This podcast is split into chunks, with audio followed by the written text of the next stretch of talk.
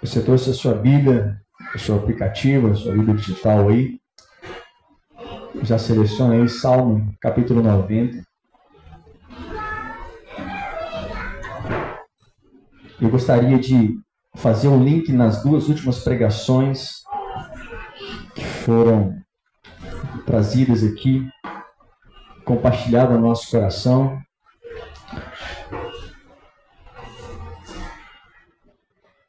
Porque às vezes a gente fala, né? Poxa, como que eu vou continuar prosseguindo? Como superar ou vencer? Não estou falando aqui de triunfalismo, não é isso. Esse vencer em Cristo é algo que já foi revelado para nós naquela cruz, mas ao mesmo tempo também depende da nossa participação juntamente com o Espírito Santo nessa liberdade que também nós damos para ele atuar. Porque de fato nós podemos até impedir isso, né? Se resistirmos à voz do Senhor. E a gente vai discorrer um pouco disso. E eu quero só é, você que abriu aí no Salmo 90, a gente poder já iniciar a linda palavra.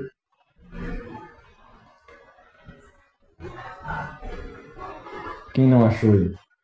Tem nem mais como, né, gente? Ó, tic. Só daquela época o pessoal ficava folheando a Bíblia, procurando salmo para todo lado. No meio da Bíblia, gente. Abre a Bíblia no meio. Pronto, achou salmo. Se você não sabe o que é passar por isso, eu passei por isso muitas vezes. Em casa a gente era treinado para abrir até a Bíblia no livro certinho, abria já. É incrível. O pai tinha uma disciplina com a gente, então tem que saber as, até as siglas, né? Salmo SL. Muita gente não precisa saber isso mais, tem aplicativo, ajuda. O jeito de escrever. Eu gosto de escrever minhas pregações. Embora eu tenha digitado lá, eu fui lá e escrevi novamente. Gosto de escrever, é uma forma de poder armazenar bem. Mas é, hoje é aplicativo, né? A tecnologia facilita demais. Vamos lá. Salmo 90, 12. Esse é um salmo que não é de Davi, é um salmo de Moisés. Oh, quer dizer então que Davi não escreveu todos os salmos? Não, não escreveu. Asaf escreveu, Moisés escreveu, Jedutum e outros mais, né? Mas é interessante a gente ver aqui porque é algo que Moisés menciona. E eu quero discorrer isso e ao mesmo tempo fazer um paralelo com o livro de Apocalipse. Eu vou emendar isso aqui muito bem, se Deus quiser. Porque a gente acha que Apocalipse é só escatológico. Né? Ele tem essa, essa, essa base escatológica. Escatologia é algo muito, é, vamos dizer assim, não é que é difícil de interpretar. Nós vamos ter um coração muito humilde para poder ler Apocalipse. Porque às vezes a gente pode se perder um pouco nessas revelações, mas a gente, à medida que a gente vai vivendo, a gente vai discernindo melhor o tempo de Deus. Né? Nossos olhos serão abertos. Então, nem todo mundo tem a resposta 100% de toda visão apocalíptica, não mesmo. É isso que eu falo, é um coração muito humilde, né? De entender, ah, eu não domino muito isso, estou buscando entender do Senhor. Mas eu olho para o Apocalipse, eu vejo muito um Deus da redenção, que vai converter todas as coisas para Ele. Tudo aquilo que era no início de Gênesis será convertido para a glória do Senhor. Então eu não creio no mundo assim, puf, explodindo, acabando tudo em fogo. Eu creio muito na presença, a plenitude de Deus tomando toda a terra. Então ele convertendo todas as coisas para ele. Mas enquanto isso não acontece, nós estamos discernindo o tempo de Deus. Né? Estamos aqui vivendo nessa terra. Se nós veremos isso, não sei dizer também. Né? Se nós vermos isso, será um grande acontecimento né? Mas de fato, o nosso coração é sempre esperançoso em Cristo Jesus, em saber que nós teremos a eternidade com Ele. Amém? Salmo 90, versículo 12, fala assim, ó: Ensina-nos a contar os nossos dias, para que o nosso coração alcance sabedoria. Vou ler novamente. Ensina-nos a contar os nossos dias, para que o nosso coração alcance sabedoria. Moisés escreveu isso aqui. Escreveu todo esse salmo, mas eu me apeguei a esse primeiro versículo, esse versículo, né, apenas. Moisés teve uma vida longa, né? Moisés ele viveu 120 anos. E ele diz nesses salmos que quem viveu já 70, 80 já viveu até demais. Que aí já está bem vivido. Né? Tem gente que vive até mais do que isso. Talvez com muito vigor. E Moisés foi um cara que viveu 120 anos com vigor. A Bíblia fala que os olhos dele não escureceram e ele manteve todo o vigor em Deus. Glória a Deus por isso. Imagina chegar no 120, né, Marção? Imagina lá, 120 anos, né? Hein, Márcio? Vigor, Hã? Márcio, a gente conhece um amigo nosso ali, ó, Zilita, é o pai da Poliana, amiga, amigona nossa, minha madrinha de casamento também, meu Davi, grande carinho por eles. Mas Moisés foi esse cara que com 120 anos, cheio de vigor e força no Senhor. Viveu fases da vida dele. Eu quero citar aqui três fases, mas só que estou é, preparando a mensagem. Tá? Então, essa primeira fase, os 40 primeiros anos ali, é, foi, culminou de uma forma trágica, porque ele recebeu um chamado de Deus, ele cria nesse chamado que ele era o libertador de Israel, mas ele agiu na sua própria força, matando um egípcio, que foi considerado um assassino. E Moisés, então, nessa primeira fase dele, é do tipo: eu posso, vou fazer, mas na minha força. E nessa intenção de fazer, na força dele, ele mata o egípcio. Então, depois disso, ele foge para o deserto. Então, nos próximos 40 anos, a segunda fase de, de Moisés, já no deserto, já é, muda a fase dele. A primeira é eu, eu posso, a segunda é eu não posso. Embora tenha um chamado de Deus já. Mas com 80 anos de idade, Deus o chama de fato. E Deus começa a mudar a vida de Moisés. Então ele recebe esse chamado, ele atende o Senhor e acaba se tornando o homem mais manso da terra. Olha que interessante. Por que isso aconteceu? Porque Deus viu nele um homem fácil para o próprio Deus. Moisés se tornou um homem fácil para Deus, porque Deus se apresentava a ele. Então a fase de Moisés, que era primeiramente eu posso, a segunda eu não posso, agora a terceira é o que? Deus pode. Deus pode fazer. E todos nós, amados, passamos por fase da nossa vida, ciclos. Deus é um Deus de ciclos. Não é verdade? Assim como as estações mudam, nossa vida também. Passamos por fases na vida. E aí que está o grande segredo. Como passar por todas essas fases sem perder o vigor, sem perder o, aquela sensibilidade ao chamado de Deus, né? Depender de Deus em todas as coisas. Então esse homem aprendeu a viver a sua história a fase da sua vida, assim, Moisés. Por isso ele fala: ensina Senhor a contar os dias. O cara já vivido. Se você ler todo o salmo, você vai ver, depois você lê na sua casa, né? Porque viver e não aprender é uma tragédia, querido. Você viver a vida toda dentro dessas fases, desses ciclos e não aprender é uma tragédia. Por causa disso, temos pessoas que não amadurecem. E acaba que apenas que envelhece. E é diferente, amadurecer é uma coisa, envelhecer é outra. Você pode ter 70 anos de idade, 80 anos de idade. Embora talvez envelhecido na idade, mas cada vez mais maduro. Mas tem gente que não amadurece. Por quê? Não respeita e não entende essas fases da vida. Não aprende com a caminhada da fé. A, ser, a você perseverar. Né? Eu quero só linkar algumas palavras né, que foram faladas na, na, na pregação. Como o Joãozinho falou bem, somos colaboradores, cooperadores, fiéis à obra de Jesus.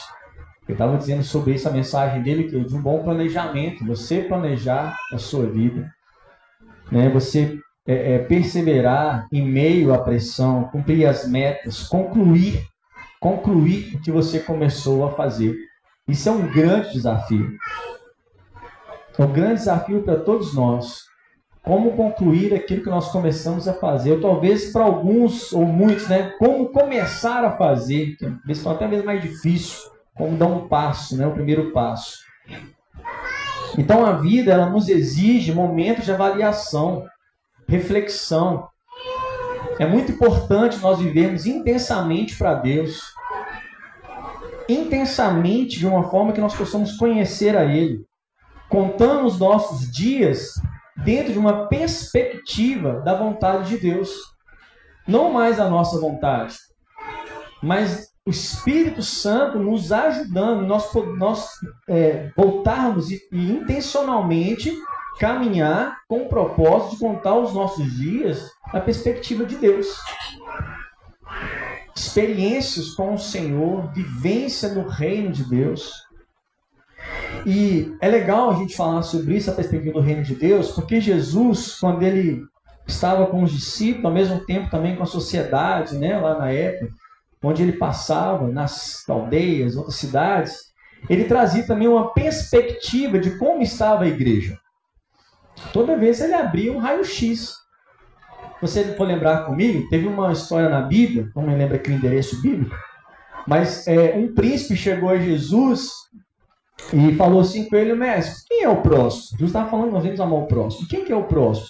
Jesus então ele chega e conta uma parábola, a parábola do bom samaritano. Ali ele já dá um raio-x do que era a, a, a religião, né? essa, essa vivência. Trazendo, olha, a igreja é isso aqui, ó, o sacerdote não parou, o levita não parou, mas o samaritano parou, deu atenção, estendeu misericórdia, cuidou, tratou, amou. Então Jesus também ele escancarava isso, ele mostrava né, como era a realidade da, da, da igreja. E, e, o principal diagnóstico que Jesus fez da igreja está em Apocalipse. Nos primeiros capítulos de Apocalipse, Jesus ele escreve as sete igrejas. João relata sobre isso. Jesus ele começa a falar o estado da igreja. Ele começa a dar alguns pontos aqui da igreja. E eu quero trazer essa perspectiva mais pessoal, né? E vamos aqui ver a, a, as abordagens que Jesus fez aqui às sete igrejas da Ásia. Então, Queria começar você refletindo: se Jesus fosse escrever uma carta para você, qual seria o conteúdo dessa carta? Se Jesus fosse colocar uma carta lá destinada a você, querido João Paulo, o que Jesus falaria? Querido Cris, o que Jesus falaria de mim? Qual seria o conteúdo? O que Jesus falaria de você? E se Jesus escrevesse uma carta para a estação Belo Horizonte? que Jesus falaria dessa igreja? Então quero colocar aqui, vou até quebrar um protocolo de homilética, que né, a gente vai estudar um pouco isso, falar, ó, os pontos da pregação, se chegar uns 3 e 4, legal, mas se passou de 5, é arriscado. Então eu vou arriscar hoje, vou falar 7 pontos. Acho que vai dar certo aí, hein? Sete estruturas importantes né, para uma avaliação da nossa vida. Para projetar um futuro. Estou linkando a mensagem aqui do Joãozinho projetar um futuro. Eu quero falar sobre sete pontos. Lembrar os feitos, avaliar a história, amar a correção, celebrar a fidelidade, projetar o futuro, calcular o preço e discernir o momento profético. Amém? Vamos lá? Primeiramente, lembrar os feitos. Apocalipse 2, verso 2. Jesus, ele a todo momento está falando para as igrejas, lembrando do que as igrejas faziam. Ele escreve para Éfeso que, olha, eu sei das suas obras, do seu trabalho, a sua paciência. E Jesus ele sabe como é a igreja dele. Jesus ele sabe cada detalhe da nossa vida, individualmente, coletivamente, mas individualmente, principalmente, porque ele se revela a cada um de forma individual. Salmo 90, 17, que nós lemos aqui, o salmista fala, né? confirmar sobre nós as obras das nossas mãos. Se tem uma coisa que de fato é muito importante para Deus, é o que nós estamos fazendo para Ele. O que nós estamos fazendo para Ele? O que você tem feito para o Senhor? Porque ninguém pode tirar o que estamos fazendo para o Senhor. Ninguém pode parar alguém que está fazendo algo para o Senhor está fazendo, está vivendo a sua vida alinhado à vontade e ao propósito de Deus. Ninguém pode parar. Quem pode resistir o Senhor, o agir de Deus? Quem tentará contra o Senhor? Ninguém. Ele é invencível. Então, se nós estamos fazendo, construindo, alinhado à vontade de Deus, quem pode parar?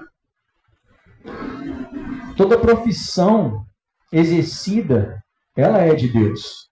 Tudo aquilo que você faz, ela é de Deus. No seu trabalho, você glorifica a Deus com aquilo que você faz. Mas no seu trabalho talvez vai ser um grande começo para o ministério. Né? Às vezes o meu ministério, tem muita preocupação, nunca vai para seminário. Qual que é o seu ministério? O meu ministério é isso. Eu nunca vi tanto ministério, tem mais ministério que o governo, incrível, né? Várias repartições, números, propósito totalmente, às vezes, desfocado. Porque Deus quer te usar no seu trabalho. Deus quer ver as pessoas através das suas ações, da forma como você trata, da forma como você lidar com cada momento difícil. Somente nessa geração hoje totalmente desequilibrada emocionalmente. O que eu mais vejo é dificuldade de resolver conflitos. Ninguém sabe resolver conflito. Ninguém quer sentar e conversar mais não. Conversa andando. Sai fora. Gente, no trabalho fizer isso comigo, tá perdido. Eu vou só esperar aqui. Agora que você falou, ontem aqui, vamos conversar, vamos bater um papo. Vamos trocar ideia do que você falou. Você falou e soltou no vento, eu fiquei sem entender. Foi muito ruído para mim. Vamos bater um papo. E eu ensino, olha, precisamos resolver os conflitos individualmente, sentar, tratar isso. Então toda profissão é exercida, ela é de Deus. 1 Coríntios capítulo 15 fala sobre sermos firmes e constantes, perseverarmos, firmeza e constância. Faz parte da caminhada cristã. É necessário. Link até no que o Joãozinho falou, sermos constantes, perseverarmos no propósito. Talvez, imagina, no trabalho, então, o melhor lugar de ser provado, não que benção é trabalhar, relacionar com pessoas. Nesse, eu falei que Deus é um Deus de ciclos, né? Deus também é Deus de relacionamentos. Ele trata o nosso caráter no relacionamento uns com os outros. E às vezes tem gente buscando holofotes no reino de Deus, sendo que lá no secreto você não está nenhum bom testemunho a respeito de Jesus. Deus não vai fazer isso com você. Ele não vai colocar a igreja dele em risco. Porque é um lugar que ele quer tratar o nosso caráter. Moisés foi levado na segunda fase para o deserto. Deus tratou com Moisés. Ele viu, eu não posso mais. Porque a terceira fase que veio, ele teve a revelação. Deus pode fazer. Por que eu estou falando sobre lembrar os feitos? Lembrar os feitos produz fé. Ele é a razão pelo que temos feito. Lembrar os feitos deve nos exortar a manter o ritmo, a disciplina, a intensidade devocional. Lembrar os feitos produz um discernimento mais claro do nosso chamado, da nossa identidade ministerial. Você começa a lembrar das coisas que você já fez para o Senhor. Ah, não, gente, essa semana eu estava assim, mesmo tempo tão corrido no trabalho, e eu parava, poxa Deus, isso aqui eu vivi, isso aqui eu presenciei, e eu vi tanta coisa a respeito disso. Eu tomei um café com essa pessoa, uma, essa semana com uma pessoa, e falei, comecei a falar das lembranças que eu tinha da vivência do Evangelho, e que hoje superficializou demais. A intensidade dessa busca, lembrar os feitos, nos traz à memória essa intensidade de viver uma intimidade com Deus, que é na intimidade que Deus se revela. É na intimidade que nós é, nos é revelado a glória, a majestade, o poder dele, como nós cantamos aqui. Lembrar os feitos produz o que? Alegria e esperança. Porque isso é vital, porque a alma se nutre de expectativa. Né? E isso sempre vai virar um testemunho profético e inspirador. Lembrar os feitos faz você ter alegria, porque você lembra dos feitos de Deus do que Deus fez. Lembrar os feitos tem a ver com o que suportamos, ultrapassamos limites, superamos dificuldades, avançamos de forma teológica com Deus, de conhecer mais a Deus, lembrar os feitos. Gente, eu, lembrar, eu comecei a lembrar essa semana como era burro às vezes entender algumas coisas da Bíblia. Falar burro não quer feio. Ignorante, vamos dizer assim, ignorante é melhor. O William gosta muito de falar sobre isso. Você é um ignorante. Você não entende bem as coisas. Porque falta o quê? Aquele desejo de esmiuçar, de pegar. Esse dia eu pensei assim, gente, fiquei, imagina se eles cortam aqui toda forma de pesquisa de termo bíblico para nunca mais se achar nenhum versículo. Eu fiquei pensando essa semana. se do nada surge uma, né, uma ordem de, ó, a partir de hoje não se pesquisa mais nenhum texto bíblico, você não vai achar nada. Nenhum aplicativo vai. E o aplicativo e o verso, o JFA vai ser tudo derrubado. Pronto. Aí eu quero ver. O que, que vai acontecer? Eu fiquei lembrando disso porque lá nos fez da minha infância, eu sempre fui o quê? Disciplinado. Olha, quando você não achar um versículo, tem isso aqui, ó, essa chave bíblica. Você quer entender melhor? Abre o dicionário bíblico. Tinha esse prazer de ler, esmiuçar a palavra. Lembrando os feitos de Deus, você fala, puxa, é ali que meu coração começou a arder pela palavra de Deus, entender, compreender. Lembrar os feitos reforça o valor dos pequenos começos, das pequenas responsabilidades. Porque na verdade, amado, Deus ele não se pressiona muito com os volumes do que acontece por aí fora. Deus não está nem pouco se importando se Messi tem oito títulos mundiais, oito, né? Oitavo. Há dúvida sobre isso, né? Mas Deus não está nem se importando com isso. Deus não está se importando com dribles do Neymar.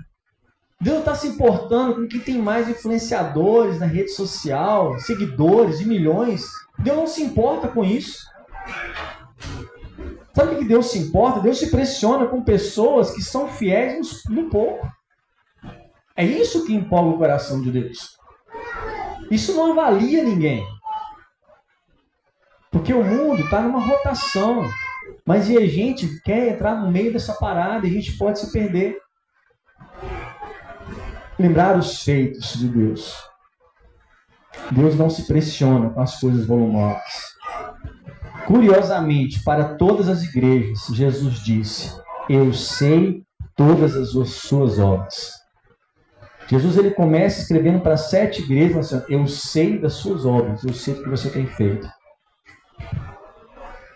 Porque Deus é um Deus memorial. Deus é um Deus que lembra dos seus feitos. Vou te dar três exemplos. Primeiro, a criação. Qual foi o memorial de Deus? O sábado. O descanso foi contemplativo, trazendo a memória, lembrando dos feitos. A adoração imemorial de escrituras. Lembra de uma mulher que chegou até Jesus, derramou sobre ele um óleo muito perfumado? O que, que Jesus falou? Isso que ela fez será lembrado por onde for pregado esse evangelho. Olha Deus sendo memorial. Deus ele é memorial na redenção, memorial da ceia, nós vamos fazer hoje. Fazemos a ceia celebrando o que Jesus fez por nós, até que ele venha. Isso é a ceia. Não é apenas um rito, momento religioso, de pôr o pãozinho na boca, tomar um suquinho e falar, estou bem com Deus. Não. É trazendo à memória o feito da redenção que Deus fez através de Cristo Jesus na nossa vida, um encontro que nós tivemos com Ele. Segundo ponto, avaliar a história. Ah, esse aqui é a parte mais séria, pode ser até traumático, porque avaliar a história, lembrar dos feitos é ótimo, né? Como eu falei, empolgante, traz alegria, mas avaliar a história, você avaliar o percurso da sua vida, às vezes tra tra não traz boas lembranças. Às vezes você não vai ver bons resultados, mas é necessário avaliar a história, porque precisamos de um equilíbrio, sabe, entre graça e responsabilidade, porque tem a graça de Deus, mas tem a nossa responsabilidade também dessa caminhada cristã, de como nós vamos responder esse chamado de Deus. Avaliar a história jamais deve nos levar a ser juízo no corpo de Cristo, você avalia uma história, é o que aconteceu? É, chegou nesse ponto porque fulano é assim. Você viu fulano fazendo? Olha, olha para você ver como é que tá. É por isso. É sempre o outro. Isso não é avaliar a história.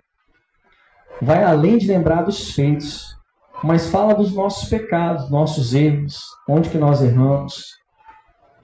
Existe muita coragem, humildade, superar isso. Porque nós vemos que na carta aqui Jesus falando isso para a igreja. Onde nos perdemos? Talvez você está aqui nessa manhã, for avaliar a história da sua vida, mas onde foi que eu me perdi? Onde foi que eu deixei isso? Olha o que Jesus fala para Éfeso: deixar-te o primeiro amor. Olha o que Jesus fala para Pérgamo: os tropeços da imoralidade. Uma igreja que tropeçou na imoralidade. Foi uma igreja imoral. E olha, queridos, quero dizer para você uma coisa. Eu tenho visto intencionalmente, que eu vou falar até para a própria pessoa do William, nas últimas três vezes que ele pregou, Deus tem falado com ele sobre algo muito forte, sobre imoralidade sexual. Não é à toa, isso não é de propósito. Deus está querendo falar alguma coisa. E está pipocando algumas coisas aí, Deus está tirando toda, toda pedra de tropeço, tudo que tem feito fazer você pecar. Porque aqui Jesus fala, os tropeços da imoralidade. E eu não vejo apenas sendo falado de qualquer forma.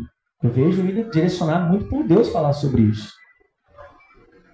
E se você tiver qualquer dúvida sobre esse assunto, eu vou poder te ajudar perfeitamente. Não vou esmiuçar demais aqui não. Mas a vida que você tem vivido, como tem sido?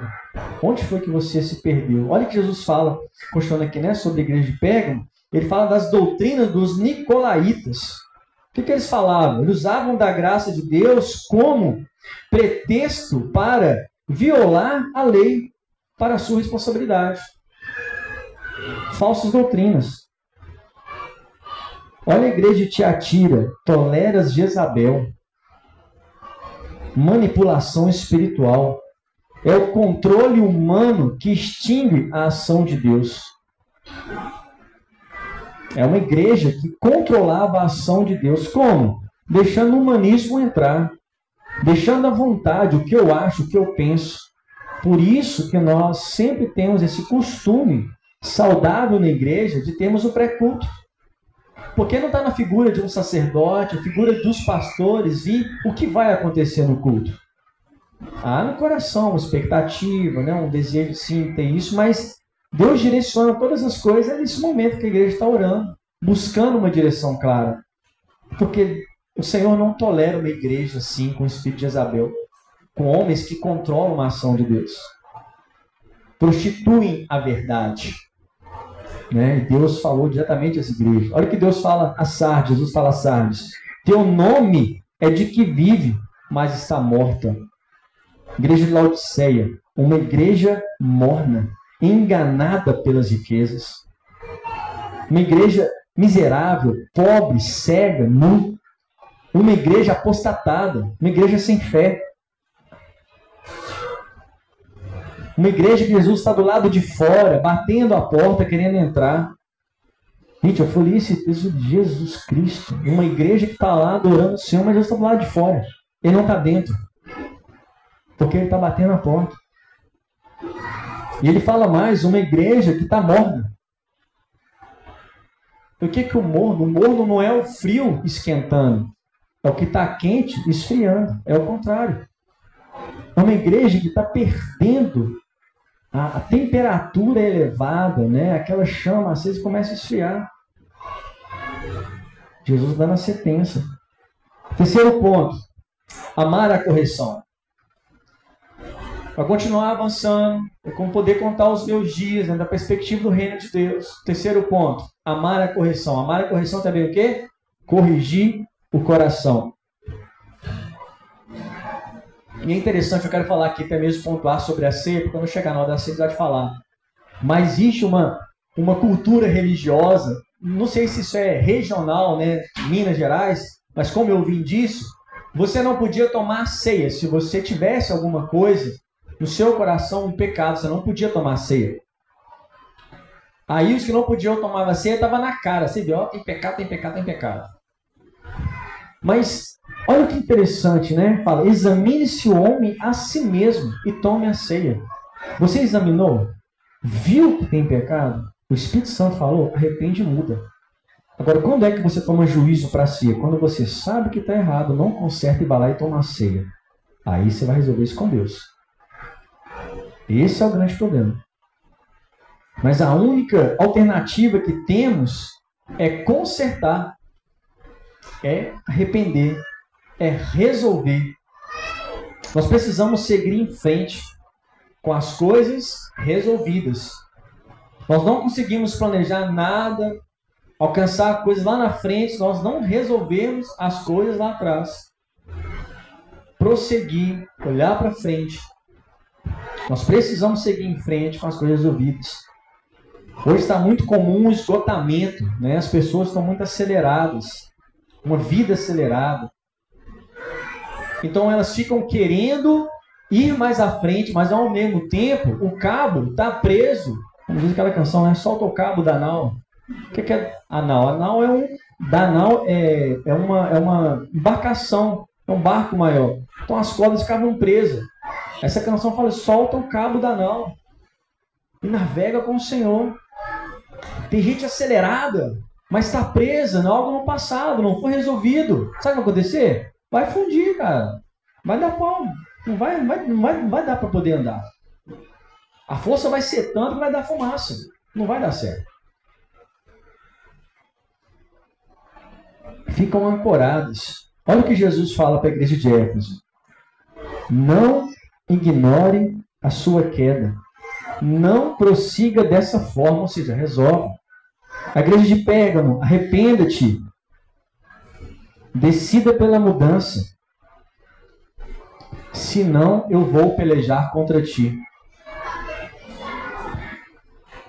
Agora o papo é sério, gente. Quando a gente começa a resistir o Senhor demais, e nós de forma rebelde, o que é o rebelde? O rebelde é quando ele sabe aquilo que não deve fazer, quando olha a lei de Deus, né, o, o mandamento do Senhor, e ele persiste em pecar.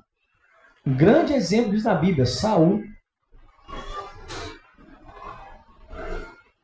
Davi pecou e muito, e muito. Mas quando o Senhor se apresentava ele se arrependia. E falou: Esse sou eu, eu pequei contra o Senhor. E Saul? Nada. Saul agia no seu próprio entendimento, louco. A Bíblia fala que ele não encontrou em Deus arrependimento. E sabe qual é a diferença daquele que conhece a verdade para aquele que não conhece? É porque a gente acha que o mundo está rebelde. Não, gente, o mundo ele está perdido. Mas aquele que conhece a verdade, não obedece e não segue o mandamento do Senhor, esse é rebelde.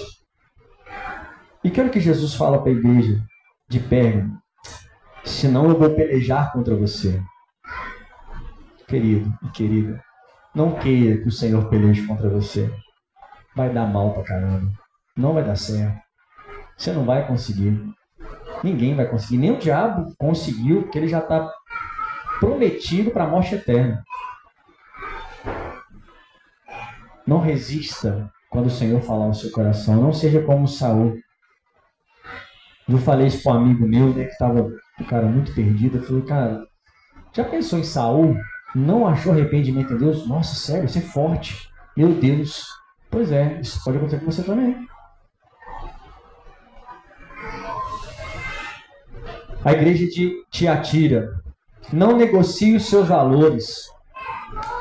Provérbios 23, 23 fala que, olha, compra a verdade e não a venda, a instrução, a sabedoria e o entendimento. Provérbios 23, 23. Quando fala má correção, eu quero dizer o seguinte: olha, não se ofenda com a correção, não desista da verdade, porque a correção ela corrige o nosso caminho.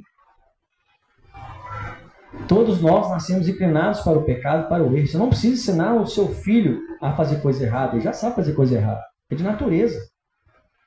É de natureza enganar a primeira vez. É de natureza mentir a primeira vez. É de natureza fazer as coisas erradas pela primeira vez. Mas amar a correção, ela é treinada.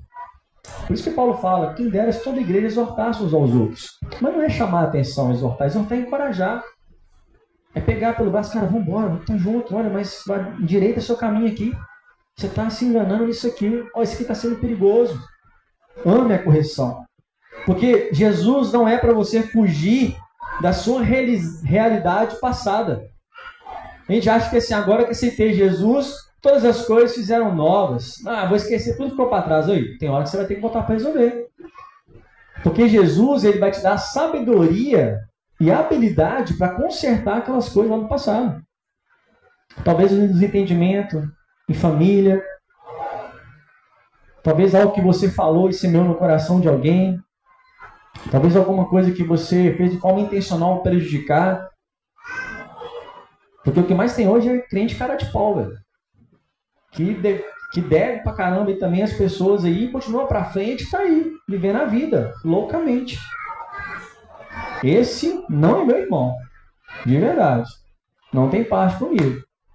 Porque vai ter que ouvir uma verdade, direitar o caminho. Quando eu falo assim, irmão de igreja global, tá, mano? Não é intencional, não, por favor. Vamos lá, vamos caminhando. Quarto ponto, celebrar a fidelidade. Gosto desse aqui, isso aqui é muito bom. Há um clamor por pessoas fiéis. São poucos os fiéis, né, no, no, no, no meio da, da meio cristão, de fidelidade, de pessoa que realmente está com coração, fiel, com propósito. Porque há um poder na lealdade. Homens e mulheres de lealdade. Ser leal. Isso aqui é muito forte. Sabe que às vezes a gente não consegue planejar um bom futuro e avançando? Porque nós não somos leais um ao outro. O desleal não vai conseguir atingir as suas metas. Por que a lealdade é tão importante para Deus? Porque se você for ver, o profeta Jeremias, que é Ezequiel e Jeremias, foi numa época em que a nação de Israel estava caminhando para um exílio, né? Ser já é, é, presos em Babilônia, viver em cativeiro. Aí, olha que interessante, no capítulo 5 de Jeremias, Deus fala assim: Ô profeta, procura nas praças, nas ruas, nos becos, se você achar um justo, alguém leal, eu perdoo toda a nação. Ah, o profeta ficou assim, né? Poxa, desafiador isso. O profeta então vai procurar nas dez tribos, em toda a nação de Israel. O que aconteceu? O profeta não encontrou ninguém fiel. Ele não achou ninguém leal. A gente vê isso também em Abraão, né? Quando fala lá de Ló, quando Deus vai condenar Sodoma e Gomorra, vai derramar o juízo. Aí Ló, Deus, aqui, sei que o senhor já, já teve a sentença já, mas se tiver 100 pessoas justas lá, o senhor perdoaria? Sim, perdoaria. Deus, se tiver 60, perdoaria. E 50, e 40, e 10, e 1, perdoaria. Então Deus, livra Ló. Celebrar a fidelidade celebrar a fidelidade de Deus, celebrar a fidelidade dos seus pastores. Pastores são fiéis ao propósito, ao chamado. Seja leal aos seus irmãos em Cristo. Você tem sido leal? Mesmo numa roda de conversa, onde o ser humano, de forma pecaminosa, na natureza adâmica, tem o prazer de falar do outro desmerecendo ou desonrando o outro porque não está presente. Isso é o pior dos pecados que pode haver no meio da igreja, porque traz divisão, traz dissensão. Fofoca é um pecado muito grave, tão grave como qualquer outro pecado, mas traz divisão na igreja. Celebrar a fidelidade, sermos leais um ao outro.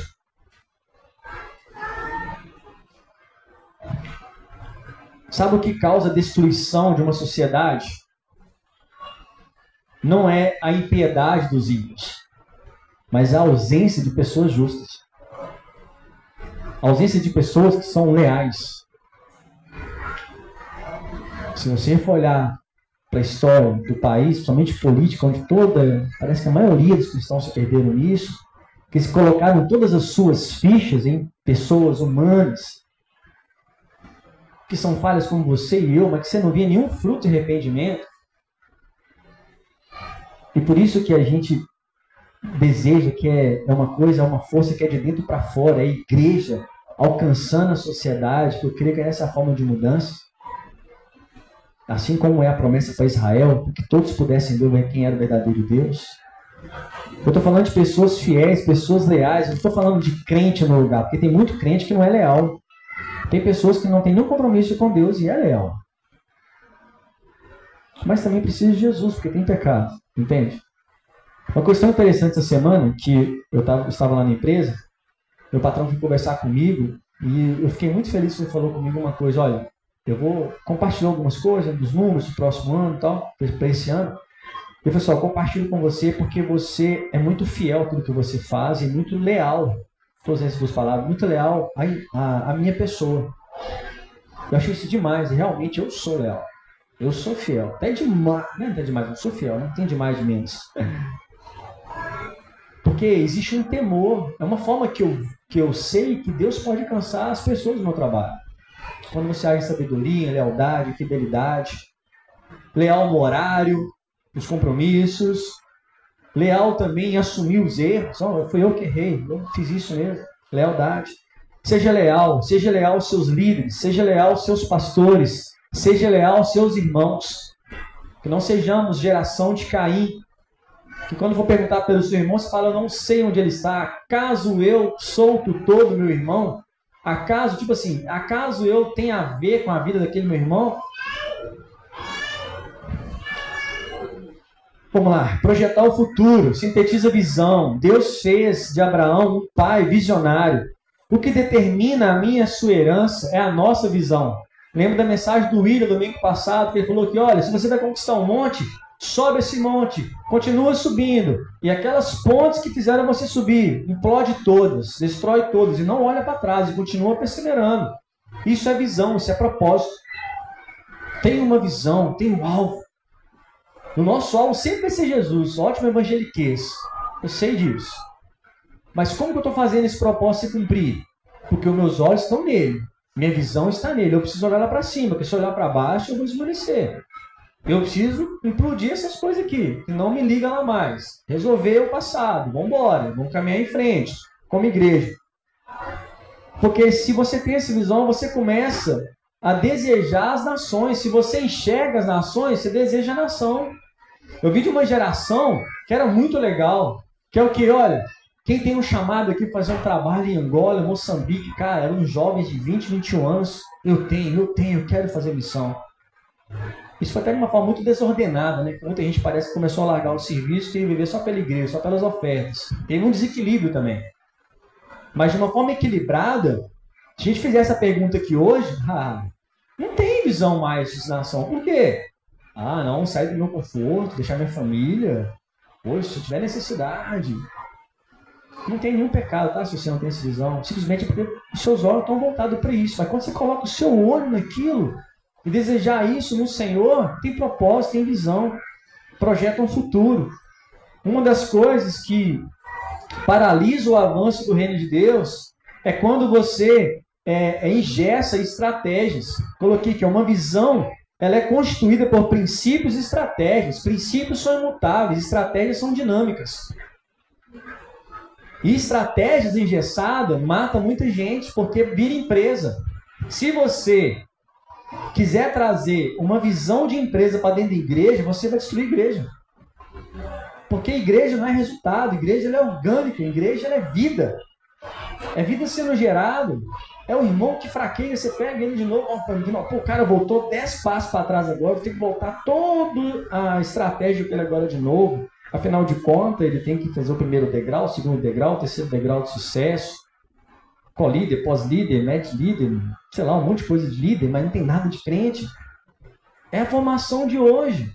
Traz essa coisa empresarial. Mas nós não vemos isso no padrão bíblico de Deus. Moisés não precisou disso, cara.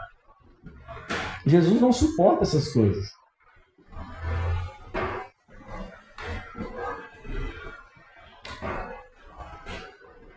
Em Lucas capítulo 12, Jesus ele está falando que chega para ele uma certa pessoa e fala assim: Olha, vou construir celeiros, vou juntar riqueza, vou fazer tudo. Jesus falou: Louco, essa noite pedirão sua alma. Síndrome da prosperidade louca. Porque o mundo, amado, está girando, o conceito de igreja tem mudado. Hoje, para cada cristão que congrega, tem um cristão e meio que não congrega. E sabe qual é o problema? O isolamento sempre peca contra a sabedoria de Deus. Quando nós não congregamos, congregamos, quando não relacionamos, nós pecamos contra a sabedoria de Deus. Por quê? Porque é na comunhão, no ajuntamento que nós encontramos sabedoria. E quando você isola, você só faz besteira. Essa é a verdade.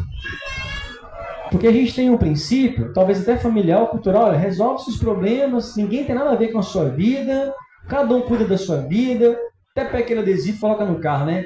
Deus deu cada um a sua vida, para cada um cuidar da sua. Isso é uma mentira do inferno.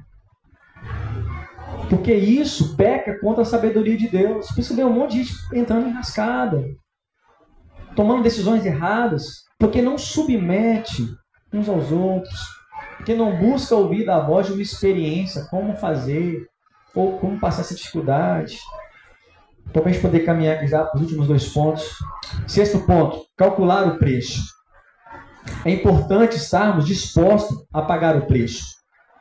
Paulo, quando ele estava ali testemunhando a respeito do, dos feitos de Deus na vida dele para o rei Agripa, ele fala sobre tudo que aconteceu na vida dele. O rei Agripa fala assim, cara, você quase me converteu agora.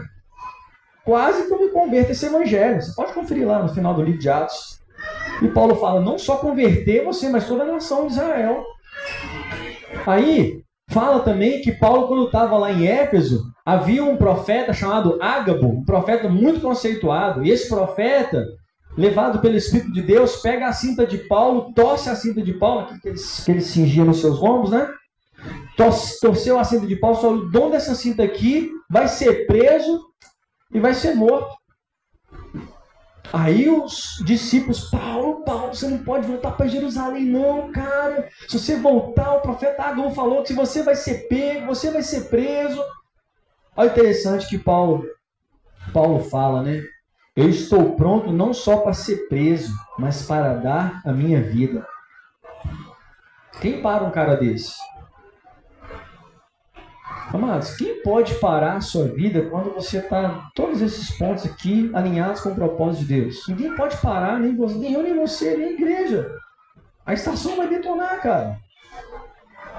Não de número, mas de vida com Deus. A gente está preocupado com o número, não, de verdade. A essência, o que está dentro do nosso coração, essa busca por Deus, essa vontade de conhecer mais do Senhor, nossa adoração ser mais profunda, mais, sabe, se, é, é, é, celebrativa, eu estou falando de animar, não, música animar, celebrativa de olhar para o Senhor e celebrar Ele, como nós cantamos hoje, o que está sentado no trono, o que reina. Isso me faz me curvar, me faz chorar, me faz lembrar quem Ele é, quem eu sou. E o sétimo ponto aqui, dou aceleradinha, só para a gente poder já concluir. é discernir o tempo.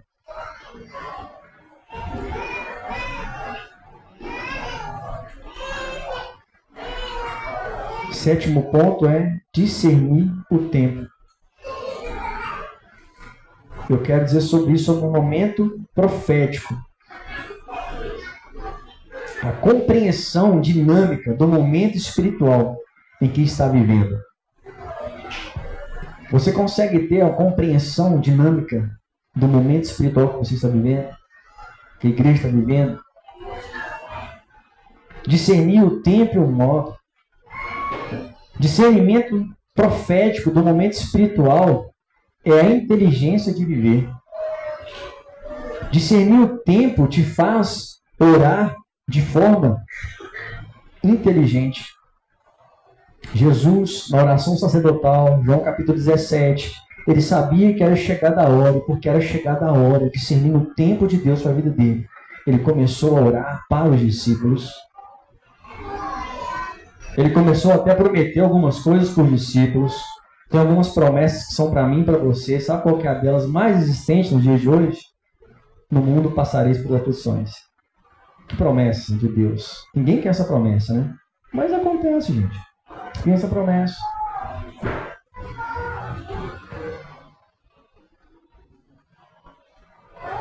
Discernindo o tempo, momento espiritual, para que nós possamos orar de forma inteligente. Quando você entende a hora, você vai fazer a oração certa. Quando você entende o momento espiritual, você passará por Calvários e Getsêmanes. Porque esses dois caminhos, os caminhos que Jesus mais sofreu, teve mais dificuldade. Quando você entende o momento espiritual, você vai passar por esses dois caminhos e será fortalecido no espírito. Porque Jesus falou assim: ó, Deus, a carne é fraca. O que eu estou passando agora está sendo muito angustiante. Jesus lá no Getsemane. Está muito difícil, Senhor. Mas o Espírito está pronto. Porque eu sei o que tem reservado para mim. Jesus ele tinha uma convicção plena, uma certeza no Pai, uma confiança no Pai extrema. Aí eu pergunto para você, qual é o tempo para a sua vida hoje? Qual é o tempo para a sua vida hoje?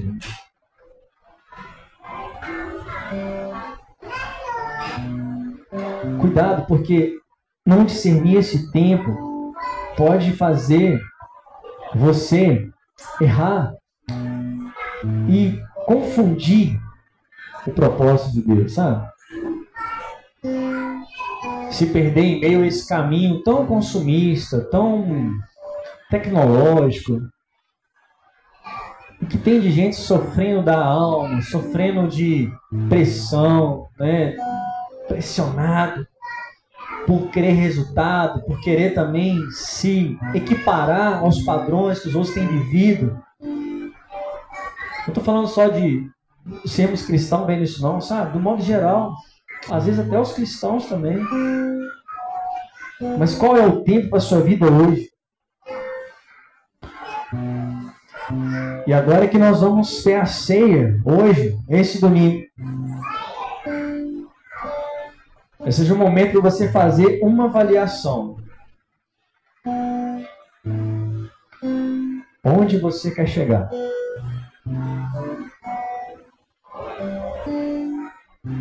De que forma vale a pena viver essa vida?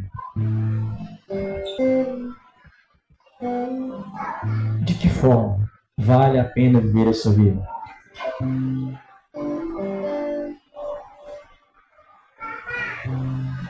Eu queria que você pudesse curvar sua cabeça. Curvar a cabeça é uma forma de você poder se concentrar mais aí nessas perguntinhas.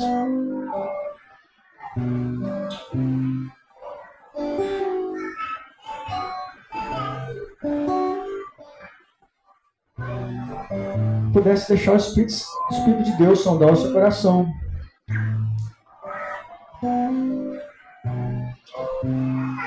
Hoje é dia de salvação. Hoje é dia de arrependimento.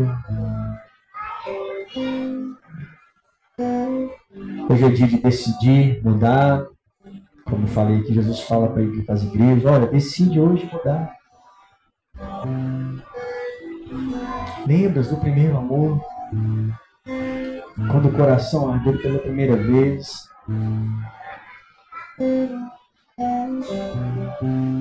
Eu sinto que tem pessoas aqui com o coração muito, muito distante, ao mesmo tempo não consegue ter uma, essa perspectiva de como era antes, voltar como era antes. Ei, confia no Senhor.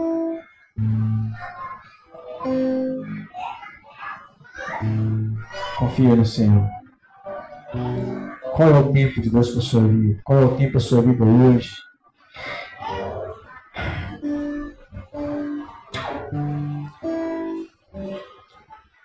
Ainda com sua cabeça curvada, eu quero trazer uma oportunidade aqui nessa manhã. Tem alguém aqui que está aqui nessa manhã e que quer decidir viver com Jesus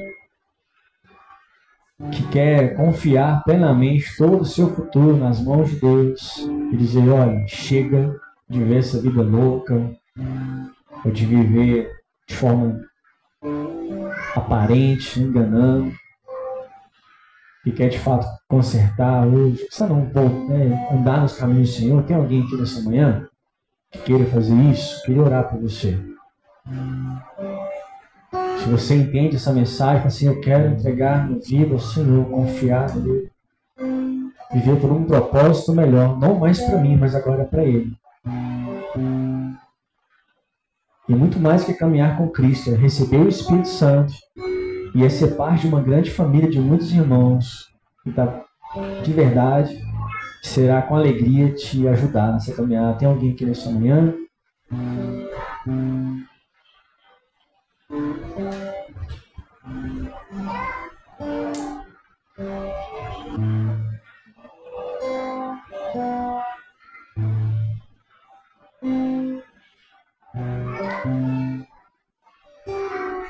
Uma segunda pergunta, você não precisa manifestar, mas Bíblia fala, examine esse homem a si mesmo. Se você examinou o seu coração, o Espírito Santo te mostrou algo que tem estado desalinhado, eu vou dar um nome mais pontual, uma vida de pecado, que não tem agradado o Senhor, que hoje você quer consertar com Ele. Então quer dizer que esse é o dia de você poder cear e celebrar isso essa nova redenção em Cristo Jesus. Eu estou trazendo essa mensagem para você é para simplesmente te encorajar a escolher, a viver intensamente com Jesus. A ser achado nele e dizer: Ele é o meu amado. Ele é o meu amado eu sou amado por Ele.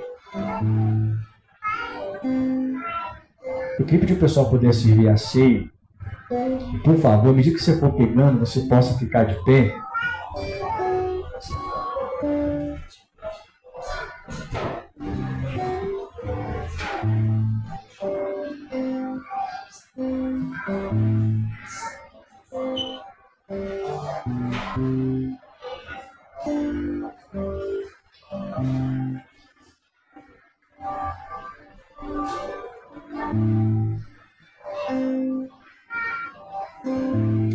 Você vai ficando de pé e você adora aqui junto com o irmãozinho.